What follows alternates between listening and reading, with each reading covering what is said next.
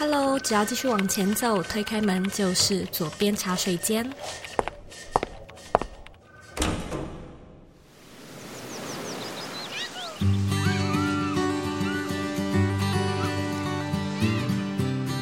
你现在在收听的是《左边茶水间》第两百四十集。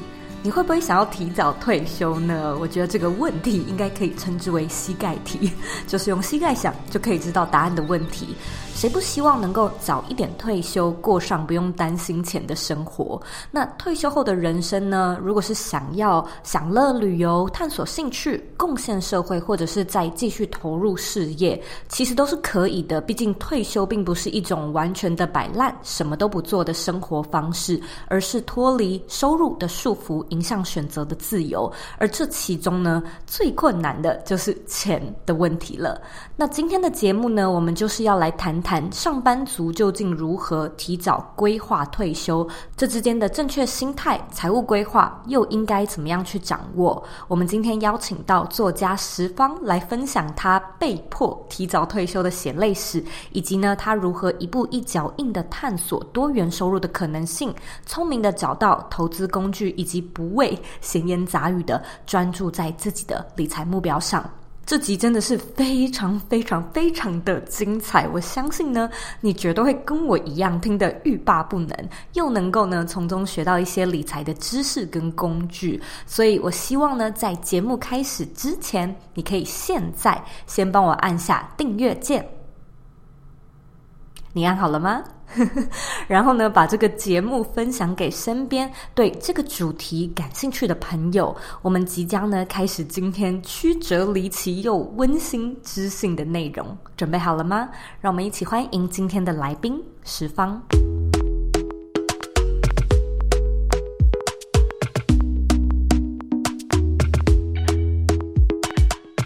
今天呢，非常荣幸啊，可以邀请到作者十方再次光临。其实，在老师上过我们第一次节目，那时候是讲《与家人的财务界限》的这本书嘛，我还记得是第九十七集。那一集播出的时候，其实有很大的回响，嗯、因为可能主题也辛辣，谈的人也也少。蛮多人其实听完那一集都很有感触，异口同声的都说啊、很喜欢老师的分享。所以呢，我今天真的是蛮荣幸的，又可以再次邀请到老师，然后也恭喜，因为老师出了新书。我们今天呢，就是要来讨论上班族提早退休的金钱课。所以呢，欢迎我们的来宾十方。啊，大家好！其实我不是来讲新书，我是来讲我的血泪史。因为上次那个与家人的财务界限只讲了一小段而已。我们接下来我要告诉你，前几天《金周刊》的编辑跟我讲，他说：“十方啊，那个上帝啊，他写你的金钱人生剧本的时候，一定特别用力，因为我的金钱人生剧本听起来就像台湾霹雳火。”而且还是连续剧，撒狗血，很有梗。我那时候真的是哭笑不得哦，因为包含这一本书的新书，嗯、其实是上一本《与家人财务界限》的续集。是是。那你知道吗？我先生提早退休的过程，其实也是我们人生的迷茫期。所以我今天要来跟你们讲一讲，我们是怎么度过这个过程，然后最后斜杠出一个全新人生。非常好玩。那上一集如果你们听过，我就大概快速跟你介绍一下。那你也知道，其实我是国文老师，嗯哼，而且我是台湾师大的国文老师。其实我念书非常顺利，嗯，可是我在二十六岁要结婚前，真的是结婚前一个月两个月吧，我先生突然就帮哥哥背两百万的卡债，所以我的婚姻其实是开始于还债。对，这是我第一个人生课题。与家人的财务界限，就是在讲我们那时候的挣扎跟争吵。所以我其实是在二十六岁的时候就经受了一次金钱的惊吓。当时还年轻，觉得撑得过，所以其实当时我并没有去深入思考说对我的财务有什么长远的影响。可是到二十八岁那一年发生了大火，那就完全不一样。才隔两年哦。好，你看我的霹雳火就这样演的，先付卡债，两年之后我生产第一个孩子，在月子中心就亲身经历我的娘家大火。各位同学，那场大火在我的月子中心病床上，远远就可以眺望那个烟，而且可以听到哦咦哦咦哦咦，就是那是一个非常有临场感。我现在讲起来都云淡风轻啊，同学。可是我真实经历的时候，那个 shock 是远大于第一次北卡站。它是那种老公寓.然后我家是顶楼，所以它是往下烧，Oh. 而且它还把左右邻居烧掉。嗯，我就开始计算我的薪水，兼课三间学校，月薪三万。我先生刚开始当工程师，他的月薪是三万八。如果加上分红，大概有台币一百万。嗯，那你看，如果有有一个人因为这场火灾终身残废或死亡，嗯、我赔我一辈子的薪水，大概都赔不完。所以我是在那个惊吓里面，看着我的小孩刚出生，然后我真的那一刻觉得我这辈子我会穷了。这一个刚出生的小孩。他大概也会世袭贫穷，所以我是在那个惊吓里面开始了理财的过程。嗯嗯、我的决心会有多强？当时我觉得我做了三件事情非常彻底，而且我今天也跟大家分享，这是我在理财十七年过程中始终贯彻的三个原则。老师，请。第一是关于房子。好，我学到的第一个观念就是，如果你要致富，不要买自住房，你要买出租给别人的房子。所以我有连续十四年的时间，我都在看台币四百万以下的老房子，然后把它整理之后出租。嗯，我绝对不是炒房客，因为我的房子都持有非常长的时间，嗯、我从里面获取现金流当做我的收入。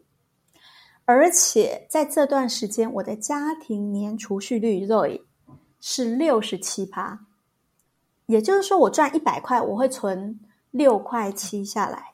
嗯哼，你可以想见吗？其实台湾的平均储蓄率是二十趴。嗯，那我怎么做到呢？就是我十四年，长达十四年都不旅行，就我从不旅行，从不买包包。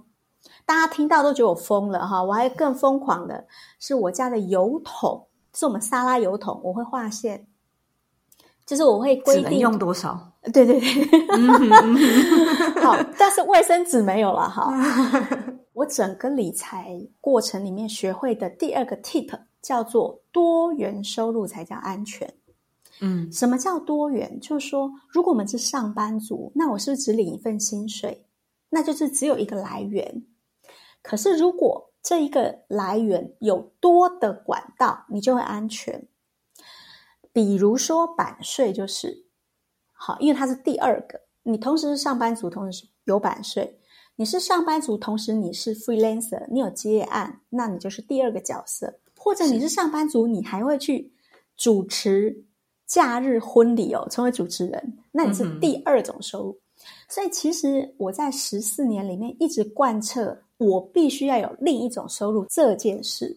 我现在假如说我是一个老师，或者我是一个编辑，那除了这个工作以外，我还可以做什么呢？大家是不是都会想一下，或犹豫一下？嗯、我当时其实也犹豫了几天。嗯、我后来做了一个我觉得最直接的事，嗯，我就直接以为我幻想，在这个 世界上最赚钱的应该是写一本小说。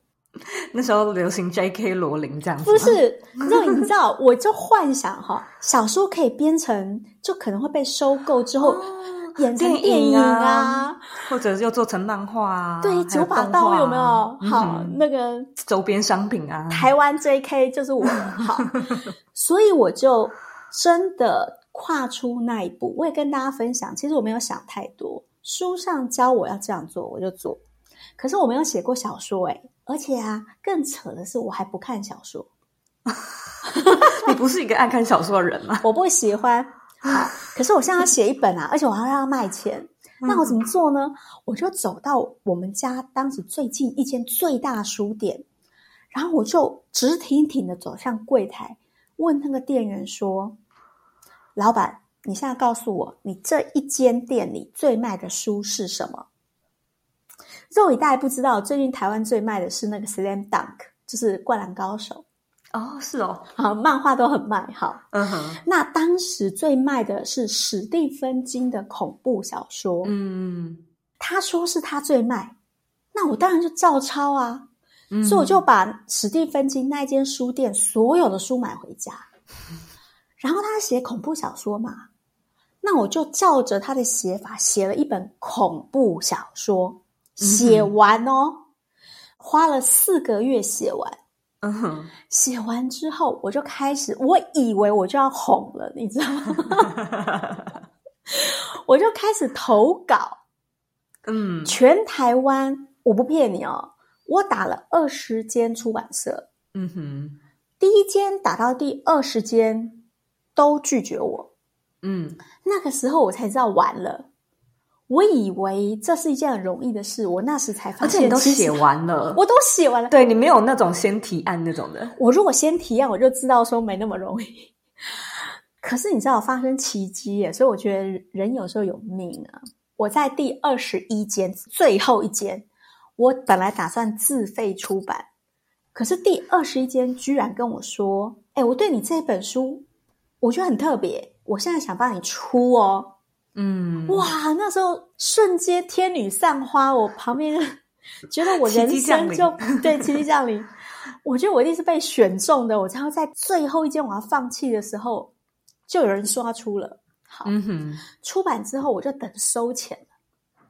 肉姨，我真的认为我会大红特红。你你觉得那一笔钱可能会是很大一笔钱？我觉得应该。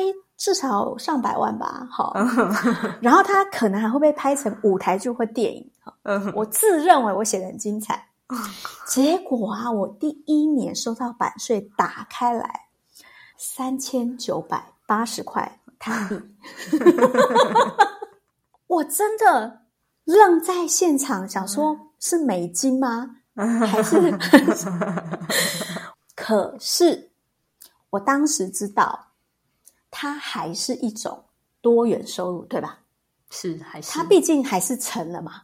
是。坦白跟你讲，之后我到现在都还在收它的版税。哦，我买来看看哦。而且很奇怪，它现在居然后面卖的比前面好。它其实成为我的一个被动的多元的收入。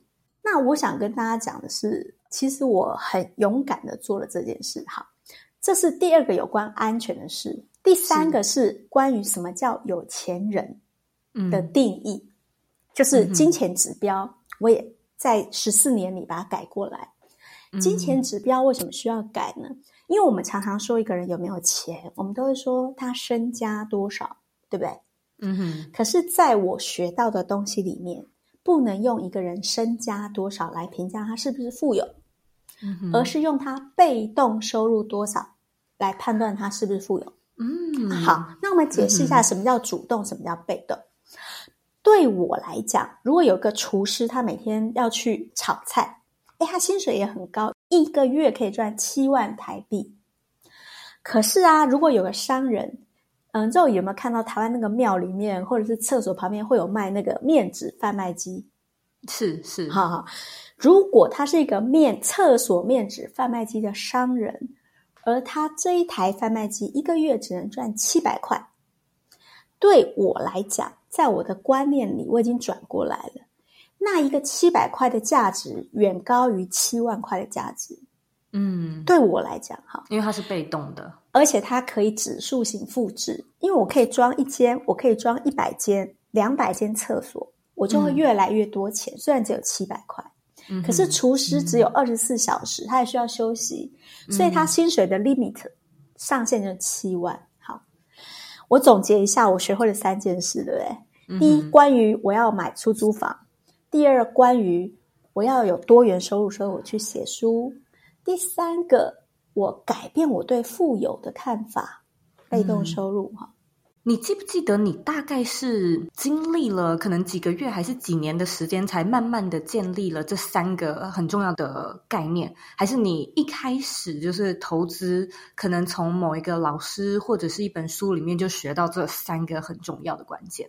好，我必须跟你讲，我的内心挣扎痛苦了七年，我要跟你讲，这个过程绝对不容易。就是说，你要扭转信念这件事情，其实是有很痛苦的挣扎。你会不时做思想斗争，而且如果有人泼冷水，嗯、哎呦，你这么辛苦干嘛、啊？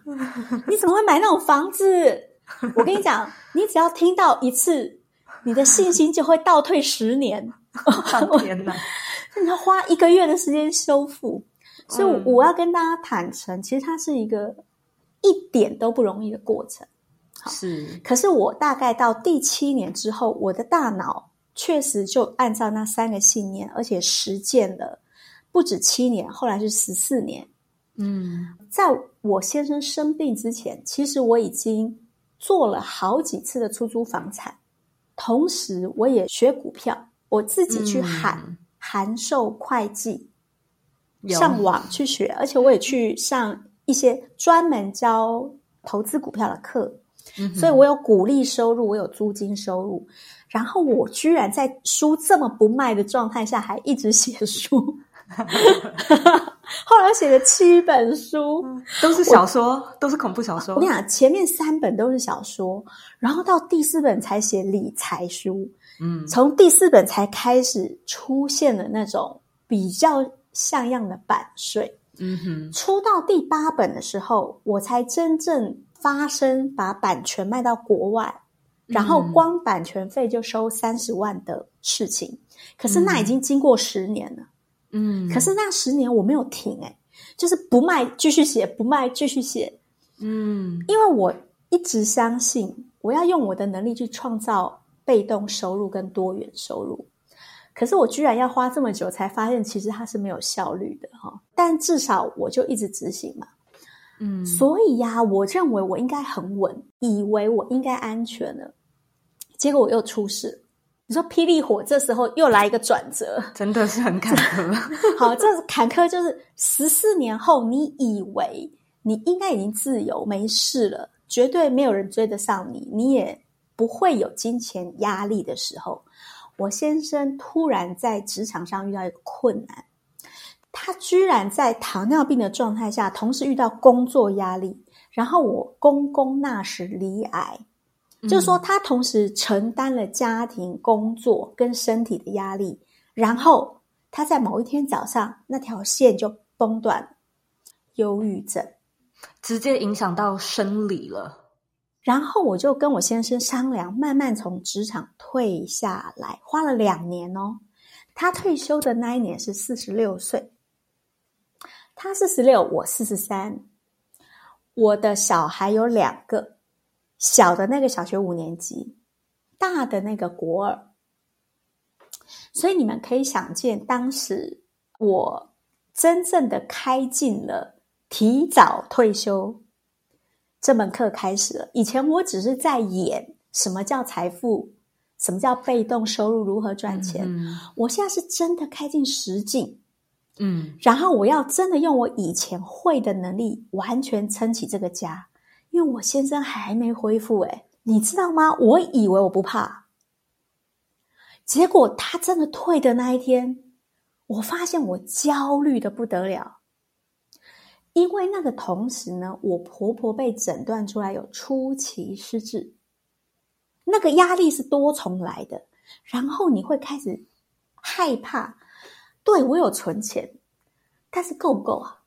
嗯，够不够烧啊？然后我以前会的能力够不够支撑我？你知道那些怀疑排山倒海而来，耶。对，我出过理财书，可是我真的到那一刻才知道，提早退休其实真的很可怕，哎。嗯，你知道我做的第一件事啊，就是我开始不剪头发。你看我是短发嘛，嗯，可是剪短发其实。每个月都要剪，所以从此开始留长发。然后我的娱乐变成爬山，嗯哼，因为爬山就不需要花钱。可是我焦虑到在爬山的时候，有一天我在爬山，然后爬山的时候，山上有一个土产店，嗯哼，然后那时候我肚子饿了，因为身上很冷。我进去土产店呢，看到一包铁蛋，那包铁蛋当时还没涨价，大概要一百块。嗯，我站在那包铁蛋面前，呆了呆了五分钟，发呆。我心里在做一个斗争，斗争什么呢？这个铁蛋，这个铁蛋叫零食，它叫零食，可是鸡蛋才叫食物，它是必需品。所以我现在要做这么奢侈的事吗？我应该要花一百块买这个铁蛋吗？哎，我就站在原地，站在原地惊慌。哎，是，我回来之后好挫折。我先生后来看不过去，帮我付钱。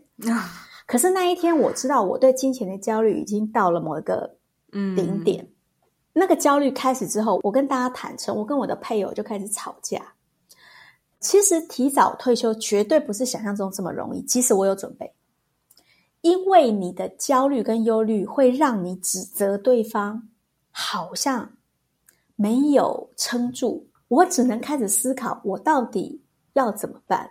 我明明做了那么多理财，我怎么在这时候像一个鲁蛇，跟一个悲剧人物一样在担忧钱呢？这个时候，我跟我先生才开始进入深层的探讨。啊，终于可以讨论。我跟他坦诚，我觉得他才四十六岁，我就有四十三岁。我觉得我们不应该在这个时候就靠炒股为生。嗯、我先生就答应我，他说他要把他下一步做什么找出来。嗯，但是他很确定的跟我说哦，他绝不回科技业。有一天跑到我的办公室来，对我大喊：“他说，老婆，我知道我要做什么了。”他说：“我找到了我这一生的人生志业。嗯” 结果他跟我说：“老婆，我们来做清洁业吧。”他想开一间清洁公司，嗯、因为他看到了一则报道，哈，就大意是说，清洁公司其实是一个可以帮助弱势的行业。嗯，他看到这样，因为清洁业收入虽然低，可是它可以。包容那一些，比如他受过重大车祸，嗯，或者他曾经得过重度忧郁，还在服药，给这样的人工作机会。对，所以我先生因为自己生病，他又想做人有关的工作，然后他又想帮助弱势，他就说这是他的志业。清洁业不是说你会打扫就可以了耶，对，有一些清洁的技巧啊，是，可是我们不会耶。然后他说没关系，我们去学嘛。他就去台中找到一个老清洁公司的老板，他就帮我先生特训了两天，就是叫他跟着他去打扫这样。然后回来之后，我们就开始开公司了。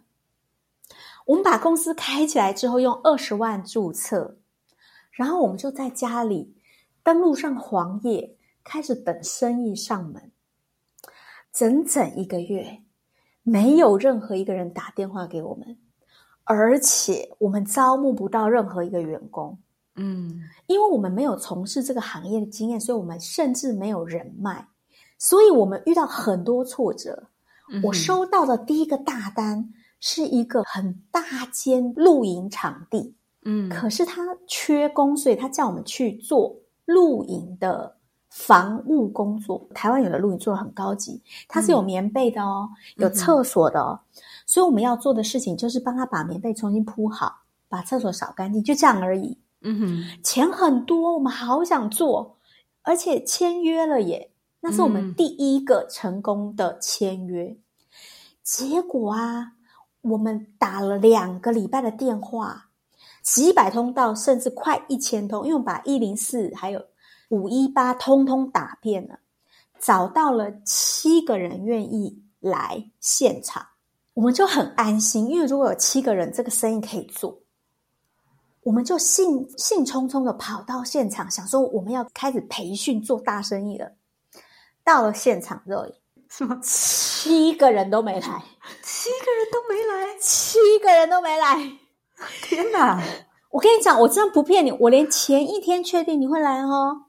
他当天还是没来，这个工作就是这么挫折，嗯，然后我们挫折到觉得一切都白费的时候，我们接到了唯一一个看起来有希望的工作，就是一个某外送平台，在台湾很有名，叫我们去做一天的打扫，只扫厕所跟阳台，就这样。嗯，然后我们不是七个都没来吗？所以我一个员工也没有。那我没有员工，那员工就是我跟我老公啊。对，那你们就得自己扫。好，那你知道吗？其实当时我还是常上电视。所以呢，我前一天才在东森电视台跟季晴跟佩珍在录影，化浓妆啊，摄影灯那样打。嗯、然后下午呢，我就冲到土城台台北的土城去定做。你知道导护老师那个荧光色的背心有没有？我们不能够没有制服啊，不然看起来不像公司。所以我们就去定做了两件背心，赶快穿在身上。第二天就缩在门口七点。就等那个公司开门，嗯、然后就低着头进去，然后我就被分配扫厕所。你知道清洁公司扫厕所是什么？我们一般人是用马桶刷刷吗？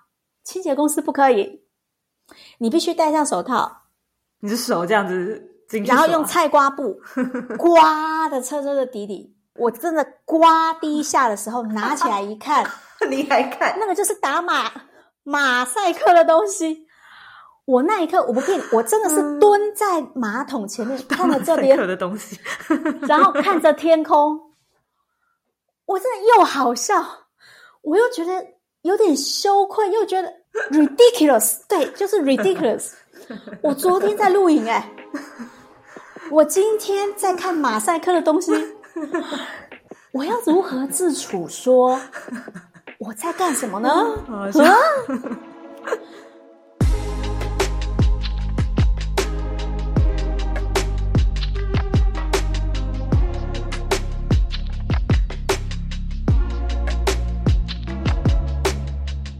品牌正逐渐走向饱和与红海。如果现在来经营自媒体，究竟是否还有机会？应该要如何规划才能避开陷阱，少走冤枉路，少花冤枉钱呢？你需要的是精准的成长攻略。更简单的来说，你需要的是一张教你如何从零打造具有变现能力的个人品牌地图。邀请你呢一起来参加我们的线上免费课程。因为呢，想要设计一个成功且有稳健 revenue model 的自媒体，其实有几个很重要的关键指标是一定得达到的。那在这堂免费课程中呢，你将会获得一套经过数百人验证过。的品牌规划法，通过建立正确的逻辑，并遵循 roadmap 的步骤顺序，你就能够建立出具有变现能力的个人品牌喽。想要报名免费课程，请直接在网址上输入 z o u y k 点 c o 斜线 b y l m i n i，或者呢回到 podcast 资讯栏里就可以找到相关的连结。让我们一起学习品牌规划的正确逻辑，找到更适合你的成长策略。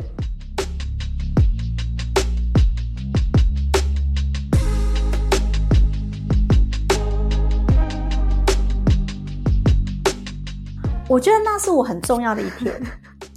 我扫完厕所之后，我默默低着头出来，我继续要擦玻璃跟阳台。我发现一件事，肉其实清洁人员呐、啊，没有人会正眼看他。哎，我们大概就是会跟他擦身而过，嗯、我们不会有人跟清洁阿姨说你好，或看他一眼打招呼。后来我才知道，清洁人员叫半个人。嗯，就是说他不是一个人，他是隐形了一半，他会让你感觉不到。哎、嗯，我当时就有感觉，哇，好特别哦。嗯，我们在演讲或者是在上电视的时候，是有聚光灯，对，目光。我是一个人，而且还是最亮的那个人。可是当我在打扫的时候，我就变半个人。然后那个事情之后呢，呃，生意紧接着是一个特殊清洁哦，这个更辛苦。房屋装潢之后，如果要订很多柜子，那就会有很多木屑。嗯，嗯，那一个新房子有很多木屑的时候，他们就会找清洁公司来打扫。对，所以非常难清理，所以它的金额非常高。嗯，所以我跟我先生两个人就去清洁一个两室一厅的新屋，而屋主刚好是科技业的年轻夫妻。嗯，我戴着口罩，然后那个年轻的女孩子冷冷的跟我说：“这里不干净，再擦一遍。”来，这里不干净，再擦一遍。你知道他这样子讲的时候，我那个火 起来一下，压下去，起来是压下去。我那时候真的有想说，你知道我是谁吗？可是你知道吗？后来我扫完，我非常辛苦。其实那种工作要做八个小时才能做完。你你你看起来是小小一间，要做八个小时，全身是汗之后，我当天拿到了一万两千块的现金。cash，然后我就接过那个现金的时候，哎，你知道吗？我突然觉得，我不是因为见钱眼开，而是我发现，哎，我好像有一个什么东西打开了。原来我可以是这个角色，而且做的，如果我内心过得去，我可以是任何身份，我可以是任何角色。嗯，我那一瞬间拿了钱的时候，我突然有种，哎。原来我有这个弹性哎，嗯，而且我明天还可以再去录影，哎，对对对，我可以同时录影，在斜杠扫厕所、刷马桶跟擦柜子哎，我那个时候突然涌起一个我说不起来的感觉，就是我好像释放了什么，而且好像开始不焦虑了。为什么呢？嗯，如果你什么都可以做，你什么都可以做，就是说你不会。觉得你失去身份，你就无法活下去。这时候你就不会恐惧，嗯、所以我的焦虑感跟恐惧感在当时，哇，就消散了一大半。哇，这一段真的是非常非常的精彩，超级无敌精彩的，真的超精彩。因为我觉得我自己内心的那个，所以我跟大家分享：如果你想斜杠，你真要有勇气。你看，我写书赚三千九百八，这种丢脸的事我都干过哈。然后呢，我去当扫厕所的人，我也做过。所以，勇敢的去踏出去做，尝试你的边界，其实是一件蛮好玩的事诶。嗯，如果你撑过去的话，蛮好玩。好，是我其实也在想啊，大部分我们在讲退休的这个。准备其实很多人真的都像老师说的，是很茫然的。然后甚至像我自己啊，爸爸妈妈也差不多到了会要讨论退休的年纪，然后他们也在可能也算是苦恼吧，就是会觉得说啊，不知道要怎么计划存的那些劳健保啊，到底够还不够？就是这类型的东西，我觉得很多人是没有这种概念。是要怎么开始的？所以我也想要请老师分享一下，因为你在书里面其实不只讲你的故事，你也有讲到很多方法跟技术，就请老师跟我们分享一些你觉得比较重要的概念。我刚刚讲的这个说，呃，是如何拓展我自己的多元收入哈？对。但是为什么我会出这本《上班族提早退休金钱课》？哈，我今天讲白了，我就是一个修完这门课的人。嗯，嗯，所以我有考古题，而且有考古题的答案。是，意思是说，我真正经历了退休或者中断工作要转换工作的茫然感，跟这个也很像。好，是，所以当时我做了很多财务上的重新整理。嗯哼，嗯哼，因为我当时被迫退休，我得盘点我手上多少钱，对，然后还有多少钱。它放在什么东西上面，我可以每个月领出来，我花不完，嗯、我可以有安全，我可以养家。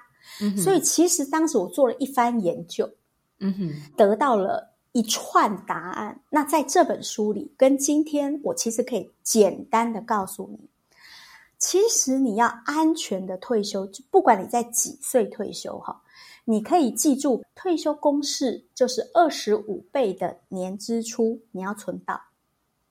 然后把你这笔支出放在五趴的每年增长五趴的一个工具上面，这样子每一年呐、你领其中的四提领四趴出来花，这样子你钱怎么花都花不完。嗯哼，这是一个简单的二十五五四退休法则。嗯哼，好，那二十五倍的年支出听起来很多哦。肉眼，你想想看，如果一个人，对、啊，因为台湾现在物价通膨很严重，超严重的，我们，嗯、我们随便一个人四万块吃吃饭、租房子，哈，嗯，所以如果一个月花四万的人，一年就要花五十万，对不对？对。那我们说他要存到五十的二十五倍，一千多，欸，乘起来很多哎，一千两百五十万哎，对。你光看到那个数字，你就觉得很想死，好不好？对，怎么存得到？你连一百二十五万都没有，拿来一千两百五十万。嗯，所以这本书为什么有价值？就是因为当时我们有把一个东西重新瞄准过一次，把靶心重画一遍。嗯，我发现不用存到一千两百五，存到五百就够了。就是说，因为你是上班族，对不对？那你如果乖乖工作，在台湾是有劳保的，嗯哼，那我们都会缴劳保，甚至有些人还会自提六趴劳退，嗯哼。然后其实这笔钱大家都忘了算，在六十五岁的时候他可以领的，月领，嗯嗯，而且领到死为止，哈，嗯哼。所以当你真的无法工作的时候，其实你应该要把这笔你会确定领到的钱算进来，扣掉。才是你真正要存的钱，所以啊，肉宇，我们刚刚讲，如果一个月花四万的人，可是他一个月赚五万，而且他不但赚五万，他还辛劳工作三十年都没有停止缴劳保哦。嗯，你知道肉宇这个人他在六十五岁的时候，他月领多少吗？书中就教你用那个慢慢的推算出来，是可以月领两万一。嗯嗯嗯，月入四万的人，其实他扣掉两万，政府会给他，所以他只要存，剩下来那个缺口其实是两万。哇，那负担就少很多，少很多哈。嗯哼，然后乘以二十五倍，我那时候有简单算过，月花四万的人，大概只要存到五百万的本金就可以了。嗯哼，好，五百万听起来还是很可怕，可是我们要把它具体。你如果三十五岁或四十五岁。你还有工作时间是十五年，所以你就要除以十五年，或除以十年，嗯，然后再除以每十二个月，每一年再除以十二个月，就一个月一个月慢慢的，这本书就会一步一步一步带你把那个每个月到底是多少算出来。嗯哼，那这个东西就很就叫画靶心，你知道吗？我都说你就不会害怕了，因为你像看完书，你会有个很确定的数字。比如说，可能是每个月要存到两万或一万二。嗯，嗯哼，好，那你确定数字之后，这本书还教你哦，因为你会陷入下一个焦虑，就是老师，我真的没有办法两万，我真的没有办法一万二。好，这本书下一步就会告诉你，对，你现在没有，不代表你真的没有，你可能有你忽略掉的资源，你没有找。嗯，比如说你可能保单买的太多，买到重复的，书里会教你把它砍，如何重新规划。嗯哼，然后如果说你的教育费太高，你也可以减低，或者你的房子买的太大，租金太高，你可以从你的房子或者你闲置的土地把钱借出来。所以他会教你从哪里把钱找出来。找出来之后，你就有安全感说，说哦，原来我有这个资源，我都不知道。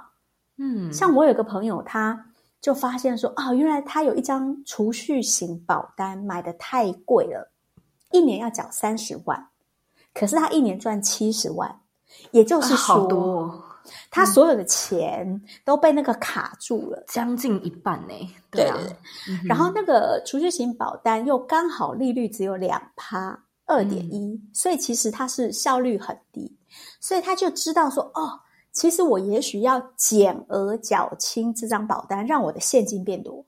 好，所以你看下一步算出数字之后，这本书就会教你盘点，你可以把这个钱赚出来的能力是在哪里，然后最后啊，再告诉你这多出来两万跟一万二。要放在哪个五趴以上的工具上？对，这个也很重要，也不能放错。我现在跟大家公布答案了，其实就是房子跟股票。以台湾来算，如果在非常好的房子，就是人口流入哦，嗯哼，而且房子是学区房哦，嗯，好学校旁边哦，那种不会跌价的极好区位的房子，大概年复合投报是五趴，嗯，台湾的股票大概是九趴，嗯，然后美国的股票大盘 SPY 这些大概是十趴，嗯哼，那 QQQ 就是美国的科技，嗯哼，最有名的 ETF 是十三趴，嗯，所以股票更高一点，但波动高一点，但是房子如果选对也有五趴，嗯，所以你看。接下来我就会教你房子怎么选，股票怎么挑。这样一整套下来，这本书不但让你画把心，确定是你要存多少，而且告诉你什么方法才是对的，然后要丢到什么东西上面。哎，你知道上班族最大的焦虑，他中断收入最大的焦虑，或者他现在在存钱最大焦虑是什么吗？台湾股市正在跌，所以这几年大家的怀疑就是：第一。我每个月三千真的就够吗？嗯，他会怕不够。第二个是，我真的这样存股票对吗？因为他，嗯、你知道，他过去两年白干了，很多人这两年其实很挫折。对，所以这本书会告诉你什么是对不对，哪个是对的，然后多少是够的，这是不是很重要？对啊，所以你知道这一切之后，你把心安下来，安下来之后。他还会从内在告诉你如何检查你的金钱信念。嗯哼，嗯，就是有一些人可能他对投资把钱放在股票上其实很害怕哦。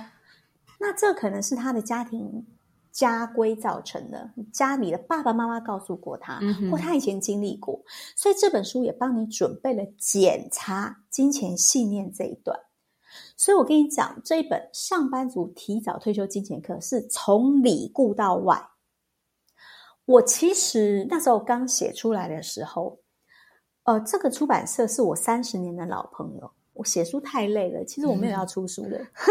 嗯、我真的是挺我这个老朋友，因为认识三十年，我就 跟他讲说：“你出来创业，我帮你。”哈，嗯，他最打动我的就是跟我讲一句话。就是做对别人有用，真的能有用而且有启发的书。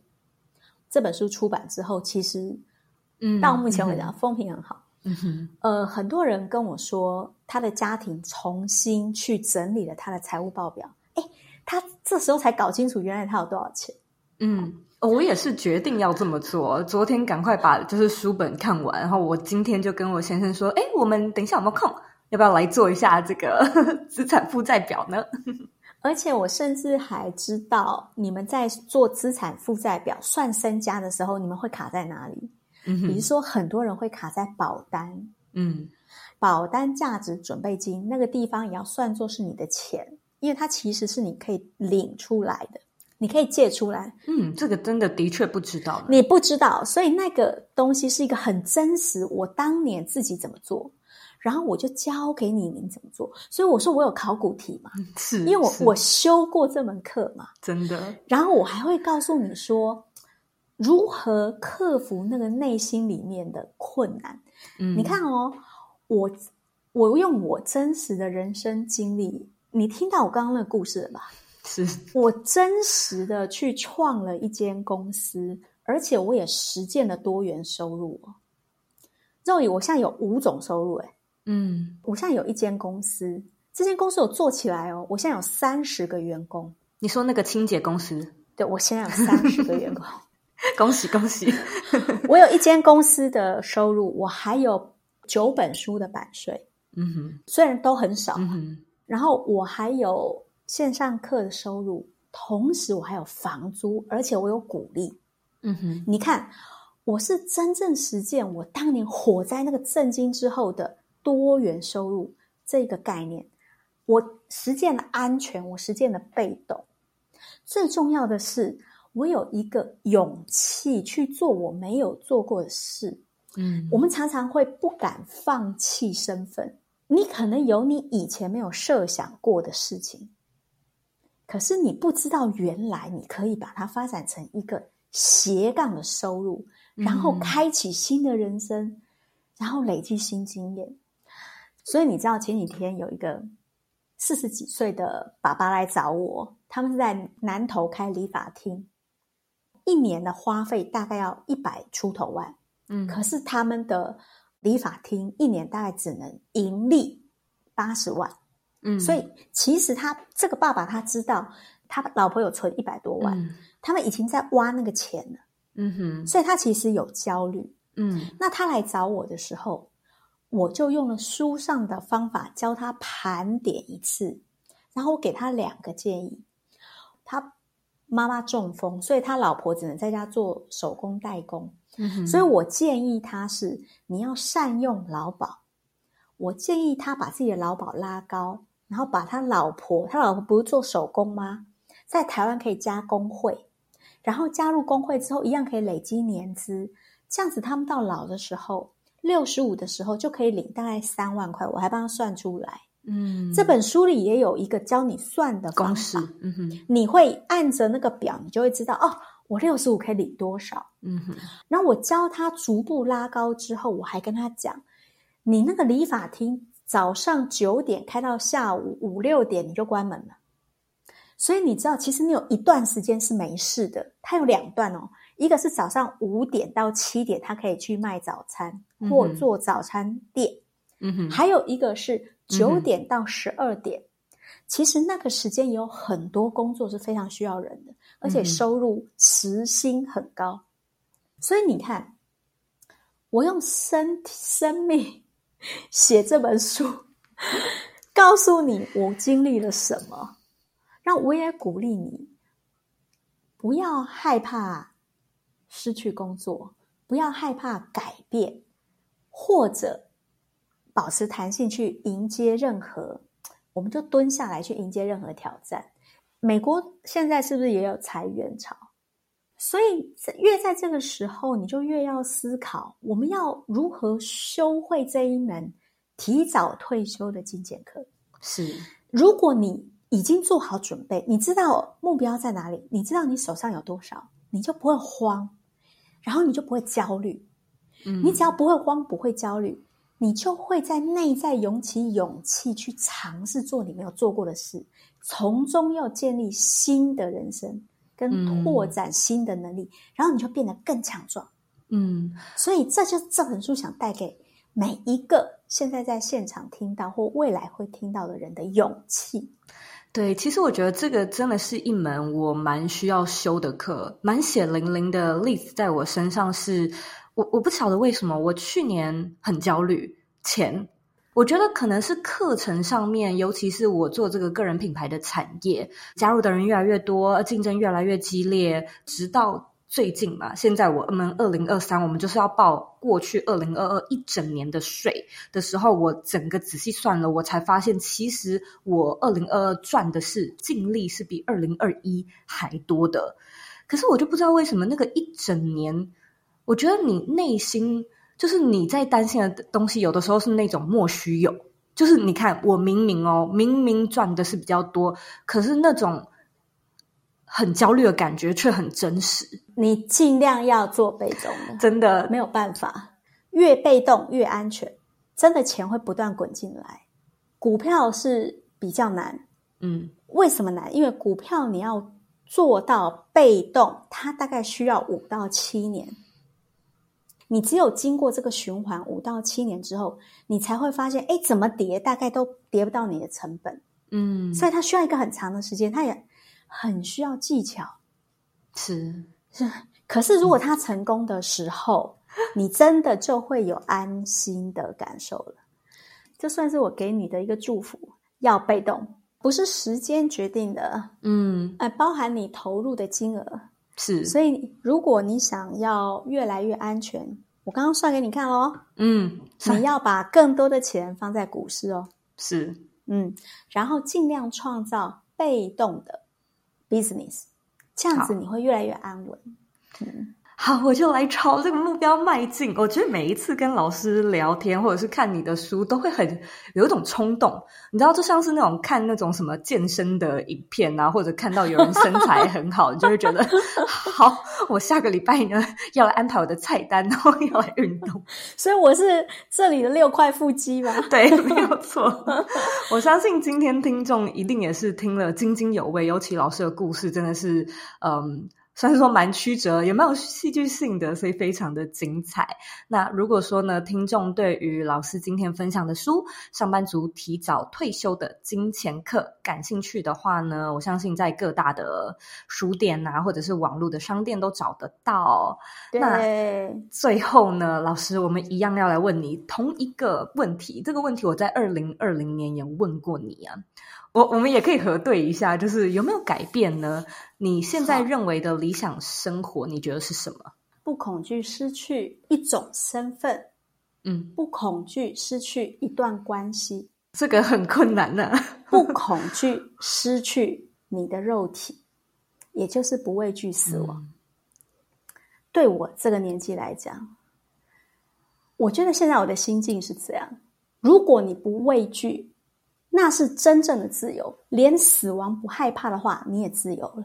我觉得我的人生就到了一个新的层次跟成熟。嗯，这个的确是我们人生啊，我觉得我现在可能还没有到那个阶段，但是一种超哲学，需要一些修炼啊。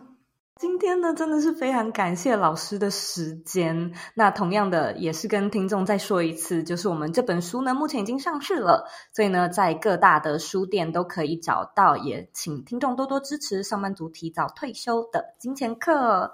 今天跟你聊得非常的开心，很开心，真的，也很好精彩，哦，跟上次一样，好嗨哦！我们要多多保持联系，到时候回台湾再见。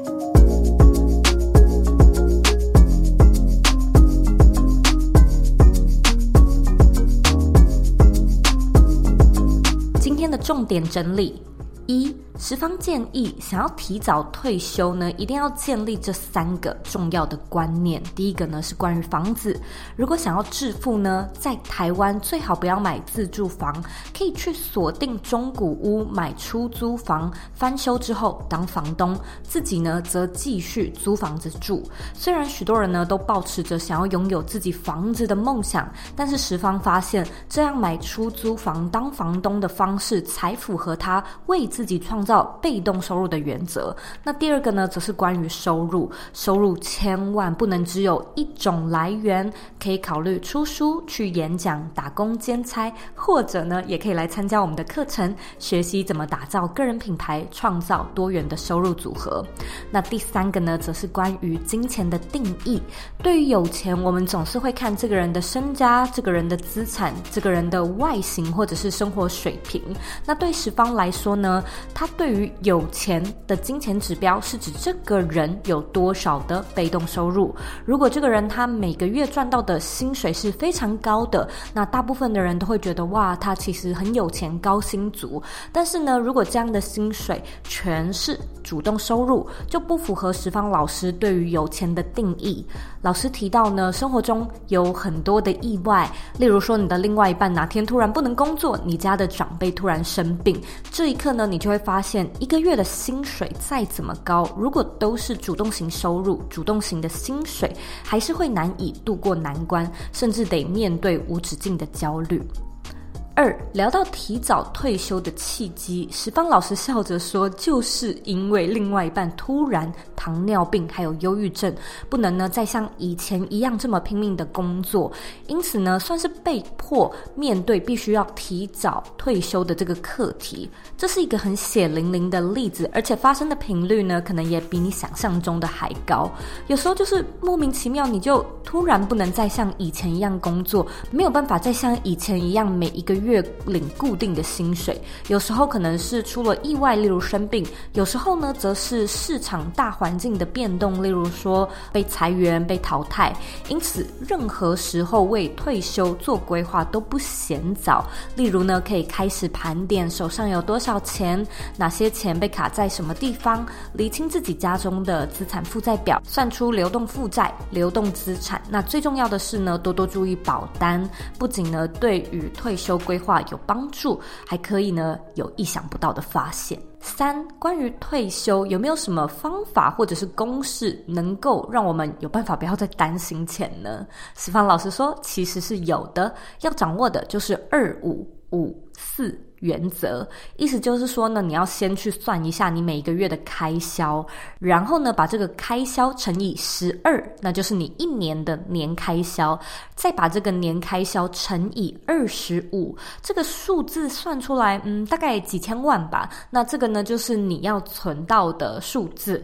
如果呢，你从现在开始每年每月慢慢存，当你存到了这笔钱，然后呢，把这笔钱放到一个每年可以增长百分之五的投资型工具上，接下来呢，每年再提领出其中的百分之四出来花，就能够确保你怎么花都花不完。那老师呢，也很贴心的提醒说，看到这个几千万的数字，千万不要吓傻，别忘了你可能还有劳保，这其实呢也是可以算在这个存钱的目标数字中。只要呢你现在有在存，然后未来是可以提领出来的，那就都可以算进去。这样呢就可以减轻心理的负担，存钱也可以更加有目标。非常感谢你今天的收听，今天的内容是不是真的超精彩的呢？我其实一直都很喜欢跟十方老师聊天，一来呢是能够听到很多有趣的故事，二来就是又能够学习到很干货的知识。其中，我觉得老师最前面提到的三个概念，真的是需要花一点时间去调整、扭转跟建立的。但如果说我们可以从现在慢慢的朝这个方向努力，其实我真的相信，十年甚至五年之后，你是可以看到很不一样的改变。老师也提到，想斜杠呢是真的需要勇气，但是如果能勇敢的踏出去试探自己的边界，其实也是一件很好玩的事情。所以这边呢就祝福你，我们一起朝这个方向努力，一起提早退休吧。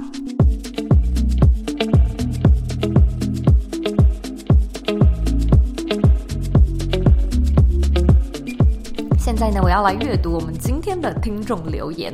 今天的听众呢是 Walkman，他在两年前留说负债人九十七集受用无穷，刚好遇到家人的债务问题，感谢十方老师的解说，让自己有更多方向的思考。